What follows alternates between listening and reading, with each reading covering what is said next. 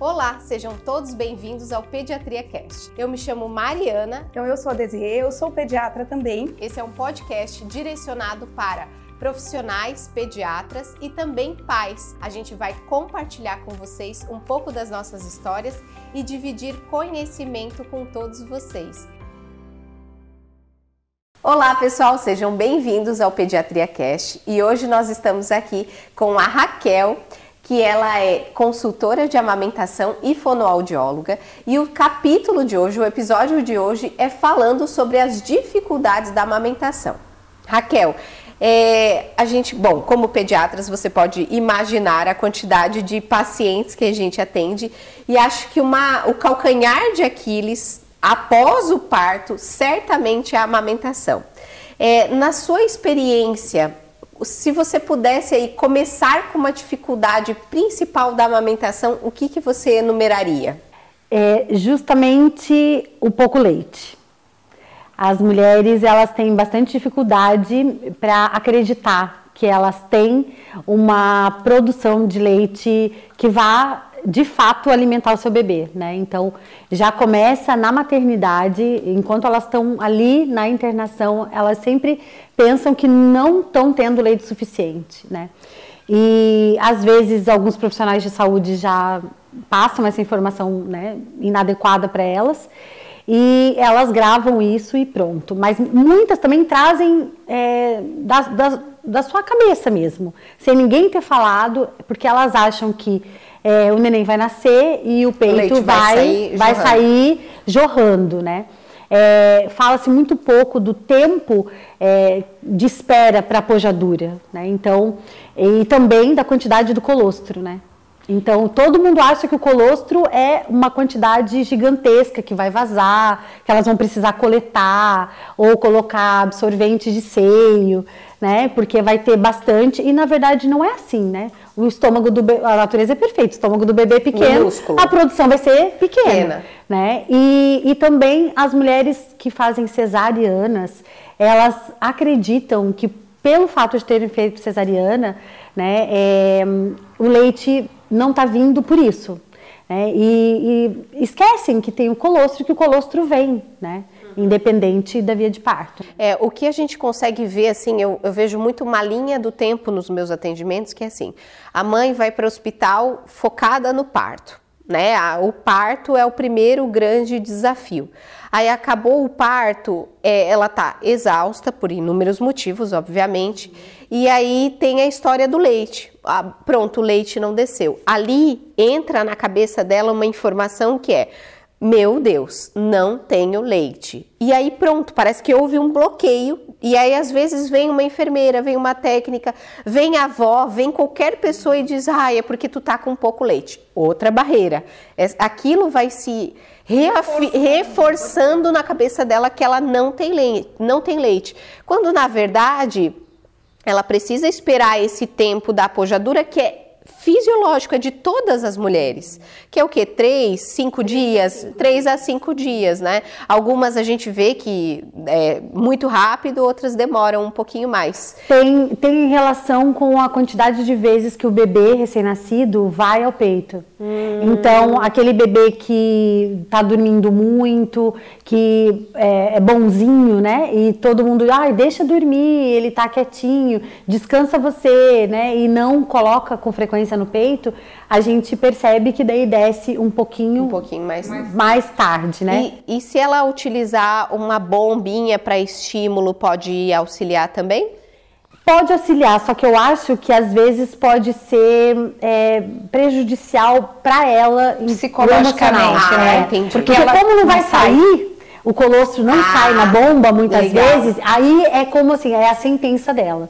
Eu não tenho leite, é. não tá saindo aqui na bomba. Legal. É, eu acho que a extração é o é, pior é coisa que pode fazer, porque assim, ela já ouviu, ela já acha que não tem, porque você não tem a sensação, você não vê uhum. aquele leite saindo, e aí você vai tentar fazer a extração e aí você confirma, você bota a pedra em cima da, daquilo. Sim. Pronto, eu não tenho leite porque eu fiz a extração. Mas assim, se né? é, ela tiver essa informação e ela tiver estiver muito claro na cabeça dela que a extração pode ajudar Mesmo assim, vocês acham que seria prejudicial fazer? Eu acho que a gente, a gente pode é, ensinar elas a constatarem como tem certeza que o leite está vindo. Ah, né? legal. Com o número de fraldas trocadas, né? Uhum. Com o estado geral do bebê. Do bebê, claro. Né? Então, eu acho que é mais eficiente e isso ajuda a acalmar mais do que a bomba. Legal. Mesmo que elas tenham informação de que. Dificilmente vai sair vai leite. Sair. É,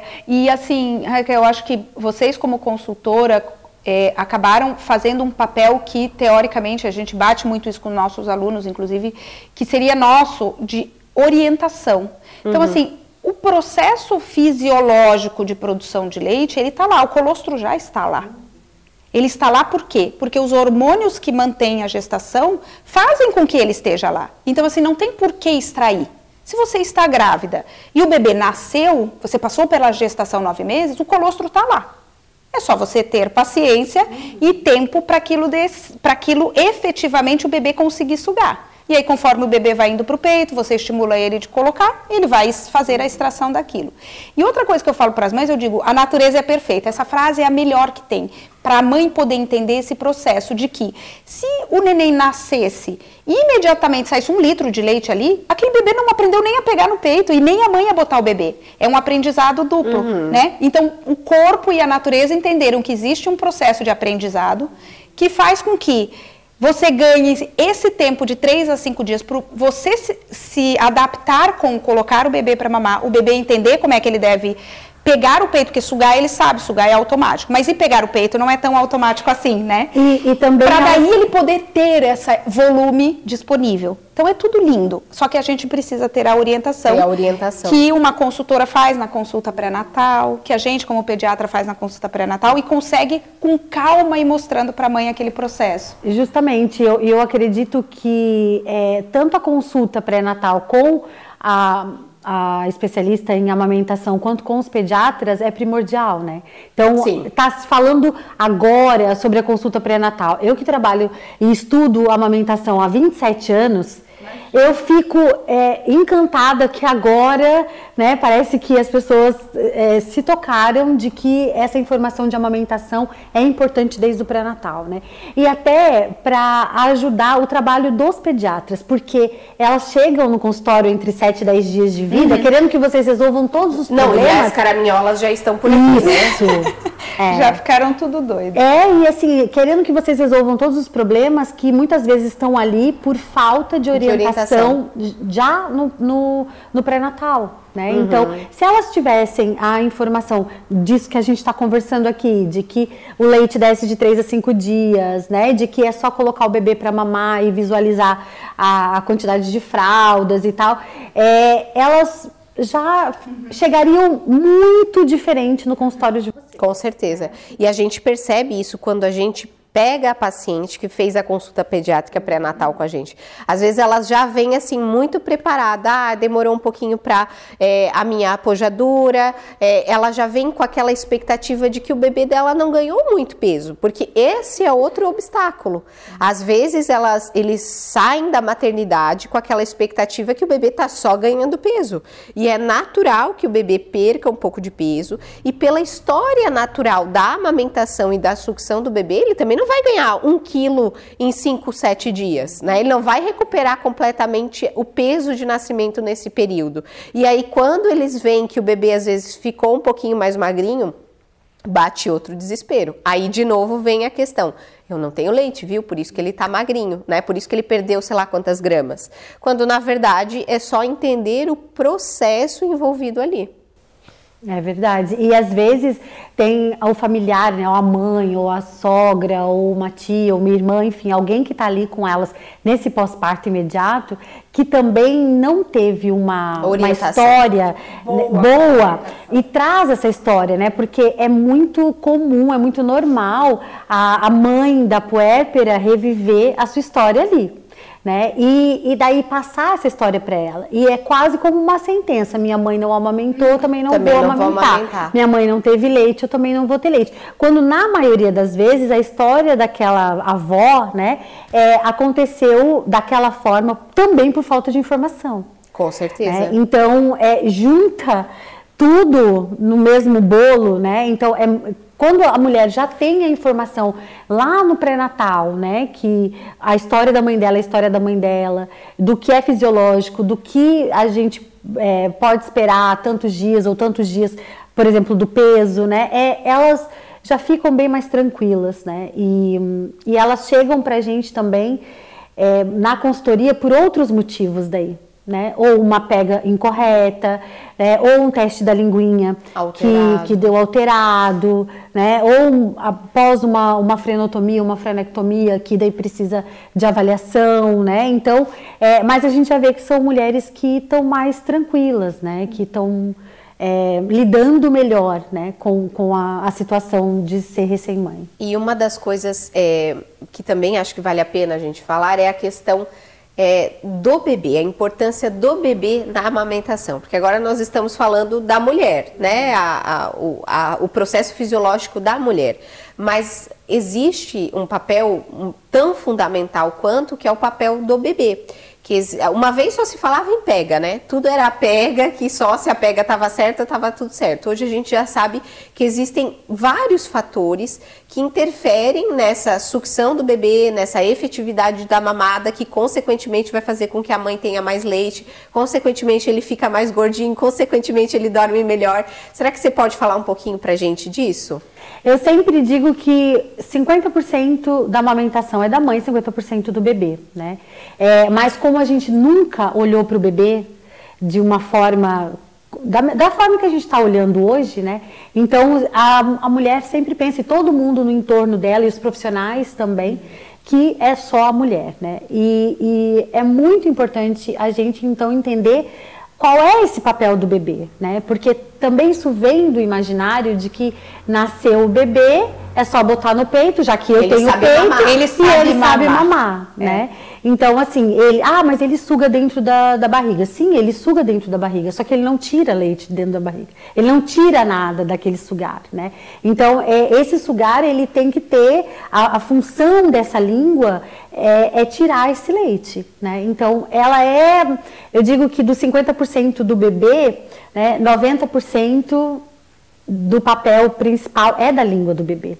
Né? Então, por isso é que hoje a gente está falando tanto disso, né? Também graças ao teste da linguinha, né? Que é, é foi instituído para todos os hospitais públicos e privados, né? Que precisa ser feito nas primeiras 24 horas de vida do bebê, né? Então passou-se a olhar mais para isso. Mas é fundamental também a gente ter ajuda dos pediatras, né? uhum. né?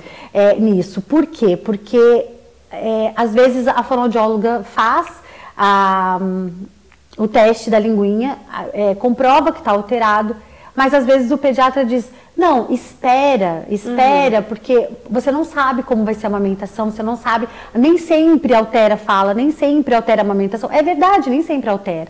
Só que é, eu acho que o papel do pediatra é, sim, é justamente dizer para essa mãe: procure ajuda, uhum. né? procure ajuda, não feche os olhos para isso. É porque até a existir alguma alteração de fato na mamada ou na fala, muito tempo se passou e às vezes aquela função oral não tá boa. Não tá boa. E aí uhum. o bebê, ele não vai dar um sinal às vezes muito grande de aquela, ah, o peito machucou, mas beleza, machuca mesmo. Uhum. E aí quando... a mãe tá com dor, mas ah, toda mãe normal. tem dor. Isso é. aí é, aí todo mundo uhum. fica falando que tudo é Sim. normal. Quando na verdade aquela função oral ela já podia estar, estar melhor com a ajuda de alguém, uhum. né? Não é porque a gente vê, é, às vezes não vê uma alteração imediata, ah, ele está ganhando peso, ele está sugando bem, que está tudo bem com a função oral do bebê, né? Uhum. Principalmente é, ali enquanto a mulher está na apojadura.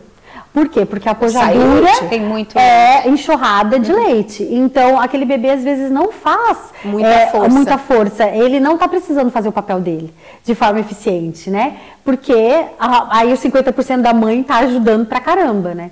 E depois é que a gente vai constatar que quando cessa então a pojadura, que a gente vai constatar que, opa, tem alguma coisa que está diferente aqui, né? É, porque às vezes o bebê, ele tá bem posicionado, a mãe tá bem posicionada, a pega dele é boa, mas é uma coisa que eu falo para as mães, isso tudo pode estar tá lindo, uhum. só que uhum. se a, a, a efetivamente... A extração a, de leite não está sendo suficiente. A efetividade da mamada dele não tá boa, ele pode ficar no peito 24 horas, uhum. assim, nessa posição maravilhosa que ele não está tirando leite. Uhum. E quando a gente fala isso, parece assim, nossa, mas como assim? Ele mama tão bem, é. na ele verdade. Fica o dia inteiro no peito. É, exatamente, porque mamar bem é ele conseguir extrair o leite da mama. E eu sempre explico que isso é um mecanismo super, mega, hiper complexo. Uhum. Se fosse simples, todos os bebês estariam mamando no peito sem nenhuma dificuldade. E, é, e isso é interessante que você falou, Raquel, porque às vezes a gente recebe, eu recebo muito é, esse tipo de pergunta na, no Instagram,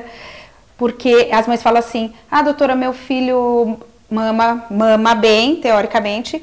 E aí, quando ele está ali na consulta entre um, né, do primeiro mês e do segundo, não ganhou também tão bem o peso, porque provavelmente a amamentação já passou para a fase em que ela depende da extração para uhum. se manter, porque existem as fases da amamentação. Então, ali tem um momento que é hormonal, que é esse começo, a pojadura, uhum. e até que chegue no momento em que, agora, a partir de agora, é quanto é extraído de leite. Se extrair bem leite, produz bem leite. E aí, esse bebê começa a não fazer a extração suficiente, e aí o peso começa a ficar ruim. A mãe fala: Não, mas ele mama bem, sempre mamou bem, o que está acontecendo? E na verdade é porque ele tinha uma dificuldade em efetivar essa mamada. Aí a mãe tinha muito leite, uhum. só que agora na hora em que depende da extração do bebê, a parte do bebê não está sendo bem feita. E daí elas acham que aí é o problema é delas. É delas, claro. Né? Uhum, Porque claro. Assim, eu que tô, não disse que eu não tinha leite, né? Porque assim, ó, meu peito, tava, de... meu peito tava cheio e meu bebê tava ganhando é, peso. Agora ele, meu peito está vazio, vazio, e não está ganhando mais peso, né? Isso. E é, é, elas acham, aí é quando elas pedem para introduzir algum é, leite. É, uhum. Os bicos artificiais aparecem na jogada também, uhum. né? E, e, a gente tem que, é, eu sempre falo, dar uma chupeta, dar uma mamadeira não é pecado, né? Eu sei claro. que minhas amigas, é, minhas colegas fonoaudiólogas é, vão me crucificar por isso, mas eu acho que não é pecado. É, porém, a gente, enquanto profissional, a gente tem que dizer quais são os sinais de que essa, esse bico artificial está atrapalhando na amamentação.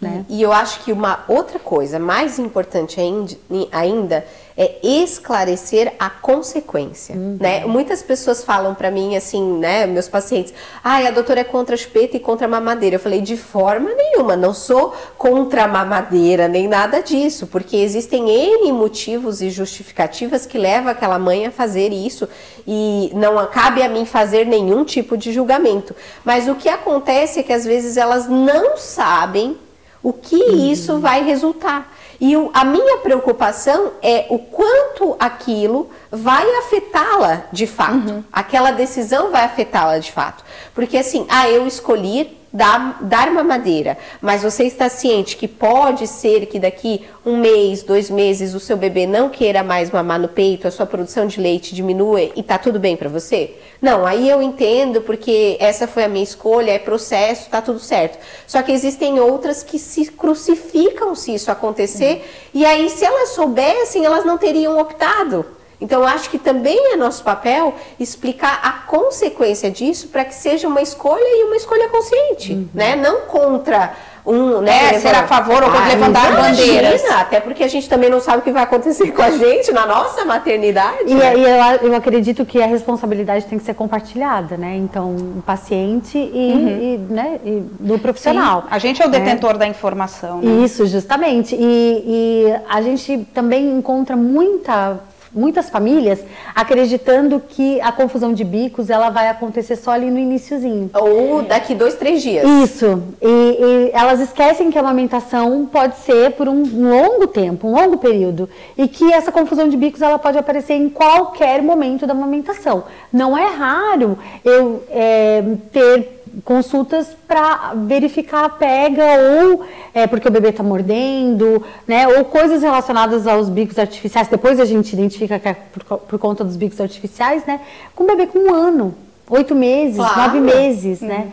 Então, é, é, a gente tem que tomar também cuidado em dar toda a informação. Isso, né? isso aí. É, para que essa família possa, possa escolher fazer a, sua escolha. escolha. Exatamente. E, e, sabe uma coisa que eu percebo muito, Raquel? É que assim, ah, eu dei a chupeta e eu percebi que não mudou nada a sucção dele. Então eu continuei e eu dou um pouquinho só para dormir. É o que a maioria das pessoas fazem, né? Falam.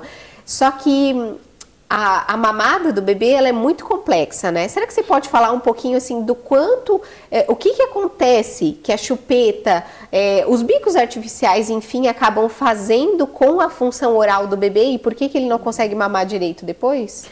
Então, o, a língua, ela precisa fazer várias coisas, né? Então, ela precisa canular, ela precisa envolver esse esse, esse mamilo, né, essa areola, a maior parte da areola, é, precisa haver a pressão intraoral, a pressão negativa, né, e e com a chupeta, para começar, não existe um vedamento labial. Você uhum. coloca a chupeta na boca do bebê e a boca fica segurando. aberta. É, a boca fica aberta. Então, se não há a pressão, não há o vedamento, não há a pressão. Então, quando, daí não vai conseguir tirar o leite que tem que ser tirado, na quantidade que tem que ser tirado, né? Então, às vezes, é, o, a confusão de bicos, ela começa muito sutilmente, né? Com uhum. estalo que já é uma é. perda é. de pressão, uhum, é aquele... um leitinho escorrendo e que a mãe acha lindo, meu Deus, olha quanto leite eu tenho, tá até escorrendo, escorrendo. Né? Então também faz parte da, da confusão de bicos, né? Da, da disfunção oral, né? Então é, é, são pequenos sinais, não só a mãe espera que ah, vou colocar no peito e ele vai se jogar para trás e chorar e não vai mais pegar o peito nunca mais, não.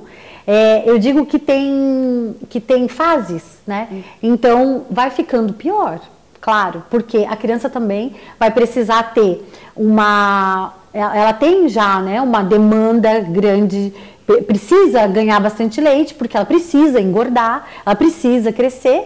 Então, isso vai crescendo, ela, a necessidade dela vai aumentando e a dificuldade também, né? Porque é, a criança vai pegando no peito, não sai tudo que ela, que ela precisa, o que, que ela faz? Ela dorme ou ela chora. E aí a mãe vai, ah, não, eu acho que eu vou dar um complemento para ela. Às vezes, sem nenhum acompanhamento uhum. pediátrico, né? É, escolhe lá a fórmula que a prima na dá farmácia, na farmácia, pergunta para alguém, enfim, pesquisa no Google, né? E começa a dar, então a criança vai aumenta, vira uma bola de neve. Uma bola de neve. O problema vai aumentando e daí, então demora vários meses às vezes para efetiv, é, efetivamente parar de mamar. E, um, e, uma das coisas que acontece é que naturalmente, ali por volta dos 3, 4 meses, a produção de leite da mãe não é aquele é, é, não, não fica sobrando leite toda vez, já dá uma controlada.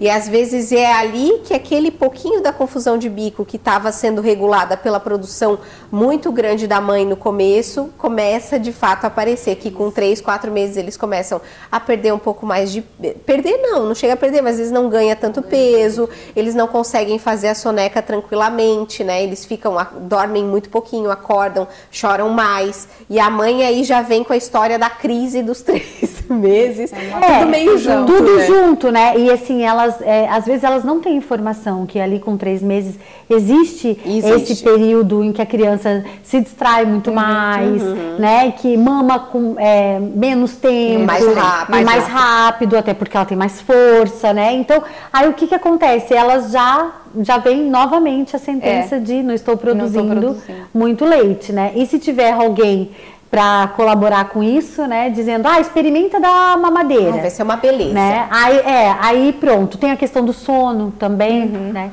Então, o sono é, é um dos fatores que mais, assim, fazem a mãe querer desmamar, porque elas acham que o bebê não está dormindo bem porque mama, né? Uhum. É, então, ou acorda várias vezes à noite porque mama, né? Então, é, acho que tem muita falta de informação, uhum. de esclarecimento para essa mãe. Né? E o quanto esses assuntos eles são diretamente integrados. Não, Não existe amamentação, sono, comportamento, é tudo junto. Uhum. Então o que acontece? Um bebê que mama efetivo, ele consegue descansar e dormir melhor. Aquele bebê que não mama efetivo, não consegue tirar bem o leite do peito, ele dorme muito menos, daqui a pouco ele está com fome de novo, porque ele não conseguiu tirar muito leite do peito, e isso fica, fica muito pior, porque uhum. aí e ele acordando muito mais vezes, ele não dormindo de forma é, mais é, mais relaxada, né, de forma mais reparadora, ele também fica mais irritado. Se ele fica mais irritado, ele também precisa ir mais no peito e aí ele consegue tirar menos leite ainda. E então, essa mãe dorme é, menos também, e aí então ela, ela a prolactina também leite. fica exatamente. Uhum. Então todas essas coisas elas são integradas, principalmente no bebê recém-nascido. Depois elas acabam ficando um pouquinho mais separadas porque o bebê consegue ficar mais tempo sem mamar, ele consegue se organizar no ritmo circadiano, mas a gente vê muito esse comportamento do bebê conectado diretamente com a eficiência da mamada, Sim. como o quanto aquela amamentação está indo bem. Não, e isso ainda vira uma confusão maior, porque assim, se ele mamou pouco e aí ele fica acordando para mamar porque ele não consegue extrair uma quantidade boa de leite, na mãe o que ela entende? Não é que ele não está conseguindo é, não tá ele não está conseguindo mamar, ela não está produzindo leite, porque a culpa sempre vem para a é, mãe. Sempre. E aí, qual é a solução? Se você não tem bom leite, dar uma mamadeira. Uhum. Quando você dá uma mamadeira, daí o bebê encheu, ficou empachado, dorme mais. Ah, viu? Eu tenho pouco leite. É. E aí é, ele extrai menos leite, diminui ainda mais a produção de leite. É e isso vai virando, né? é uma confusão. E, então, a, e a quantidade... O conhecimento é o que salva, na verdade, é. isso tudo e faz com que ela entenda os processos. Então, agora está passando na transição de sono, não tem nada a ver com a minha produção de leite. Então, vamos nada. organizar o sono uhum. e a produção de leite está tudo bem. Vamos ver como está o ganho de peso.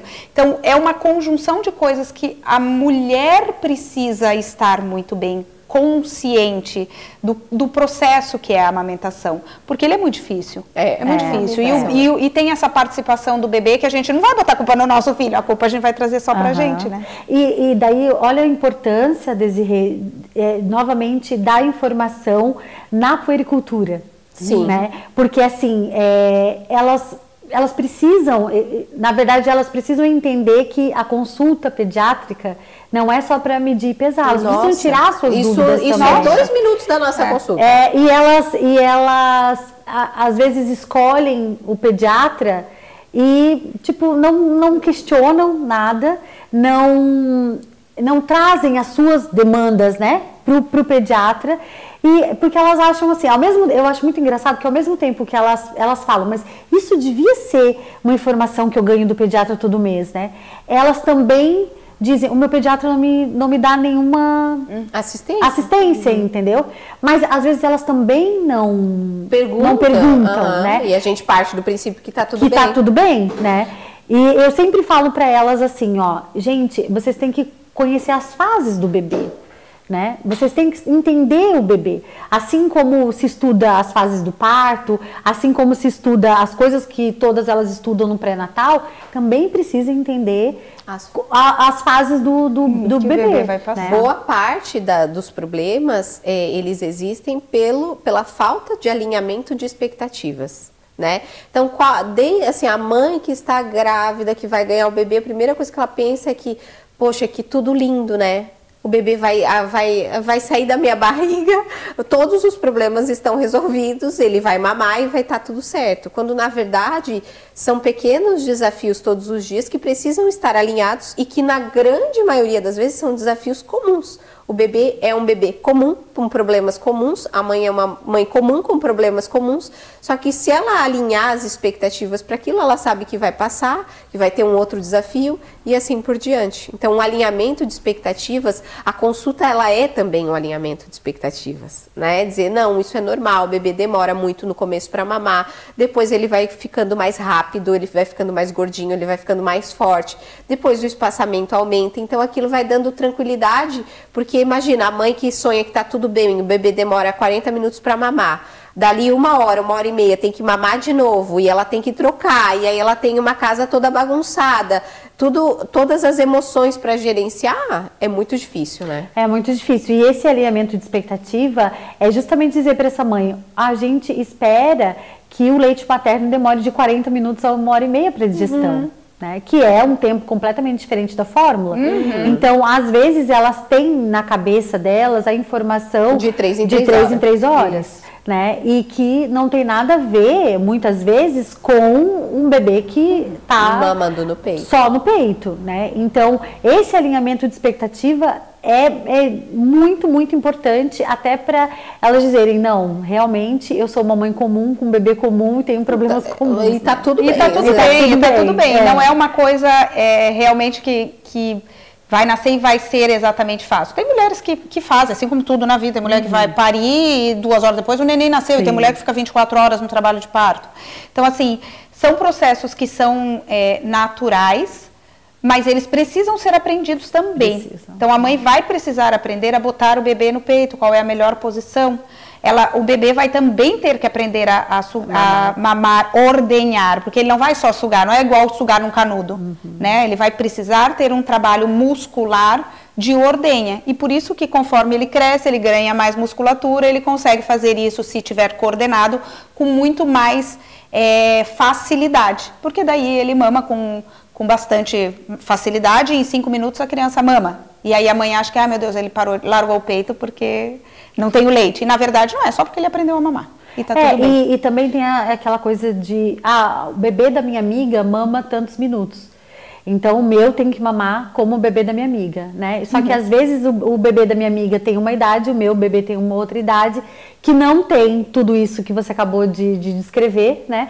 E eu fico achando que o meu bebê é inadequado. Né? Então, é, é a importância da informação também para não ficar esse, essa comparação, né? Que parece A sempre que o comparação. meu bebê Uhum. tá inadequado. E agora a gente vai falar um pouquinho sobre livre demanda, porque isso as mães falam, não, eu amamento é, leite, ma- amamento leite materno livre demanda, né? E o que, que é exatamente a livre demanda, Raquel? O conceito de livre demanda é oferecer o peito quando o bebê quiser e quanto o bebê quiser. Porém, a gente precisa entender também que o bebê é, também faz outras coisas, né? E, por exemplo, os barulhos do bebê, né? Então, às vezes a mãe acha que o, bebê que tá só ali no carrinho, ou no berço, ou mesmo no colo, né?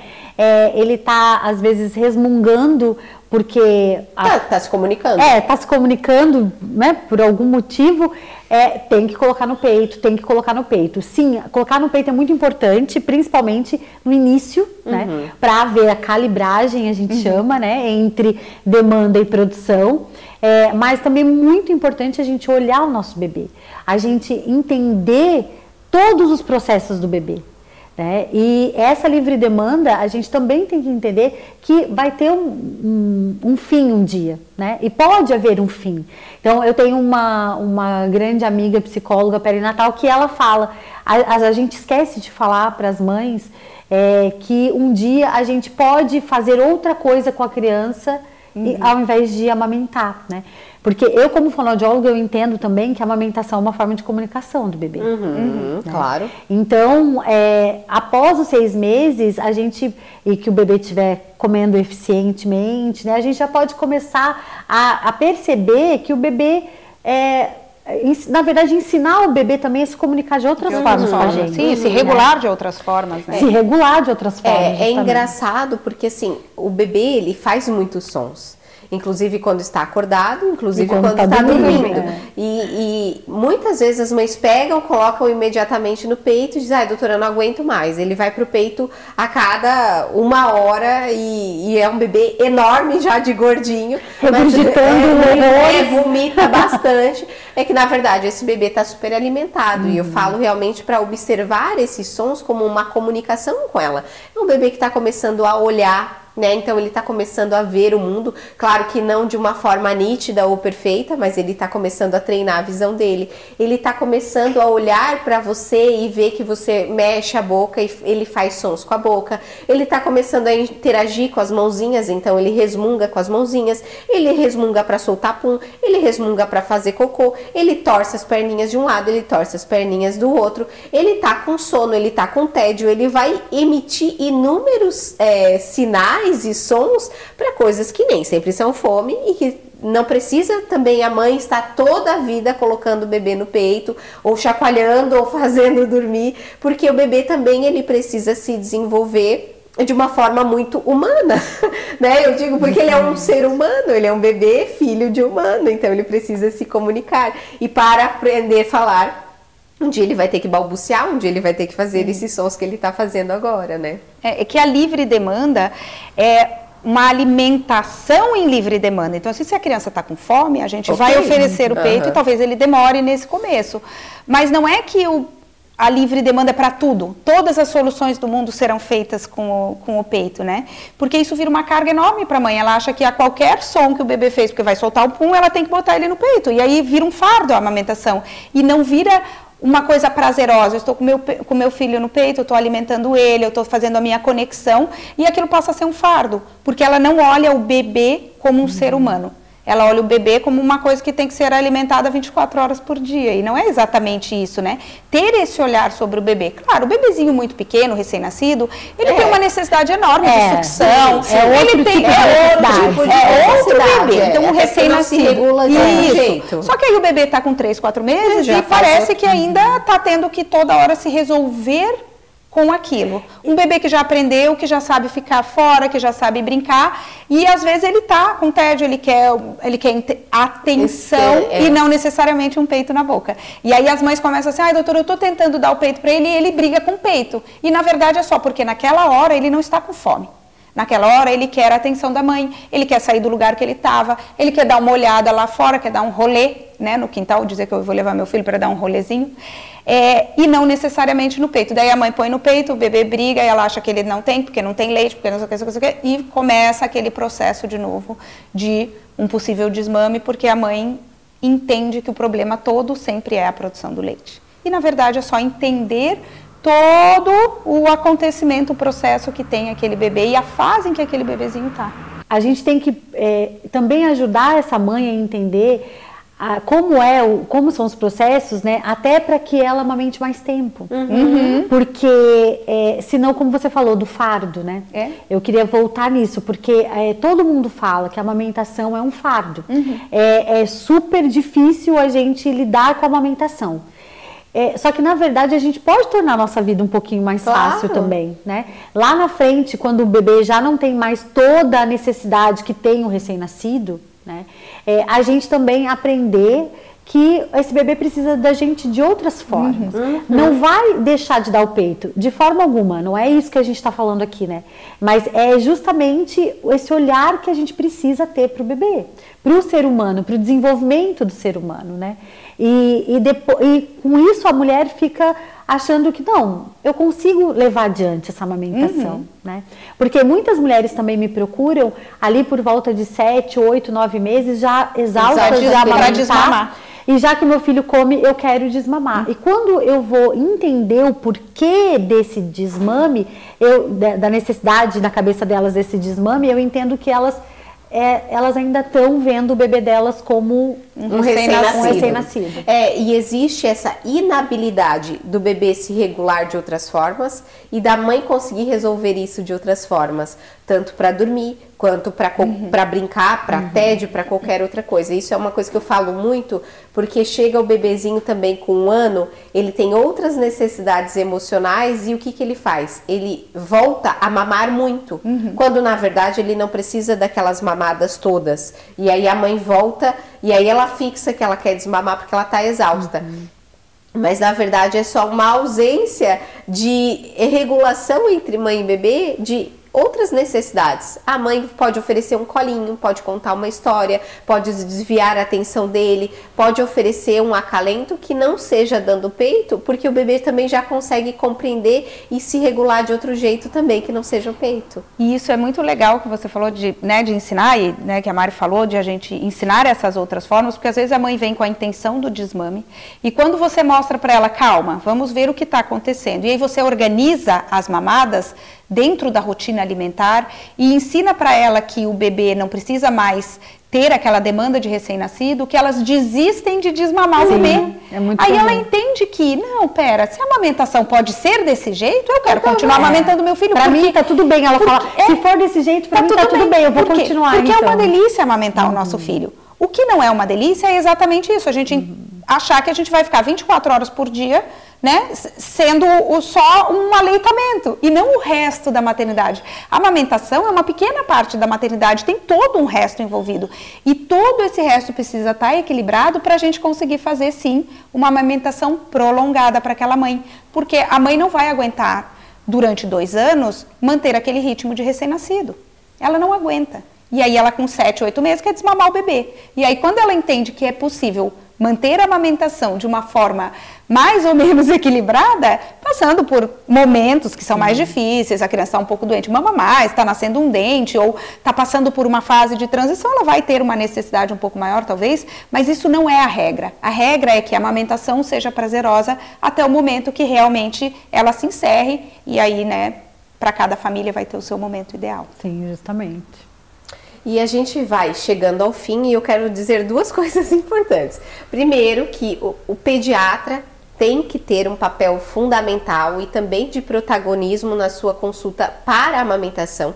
Eu assim, eu, eu não consigo nem imaginar como é avaliar a amamentação de uma mãe, não ver a mãe amamentar no consultório, né? Botar aquele bebê no peito, ver a sucção, ver a pega, é, é muito difícil imaginar que saber como está indo aquela amamentação, principalmente de um recém-nascido, sem a gente ver a amamentação. Então é muito importante para nós pediatras a gente estudar a amamentação, entender sucção efetiva, saber realmente se esse bebê pode ter uma disfunção oral, se tem alguma coisa que está atrapalhando, não só a pega e a posição da mãe, e tem leite ou não tem leite, né? É muito mais do que isso.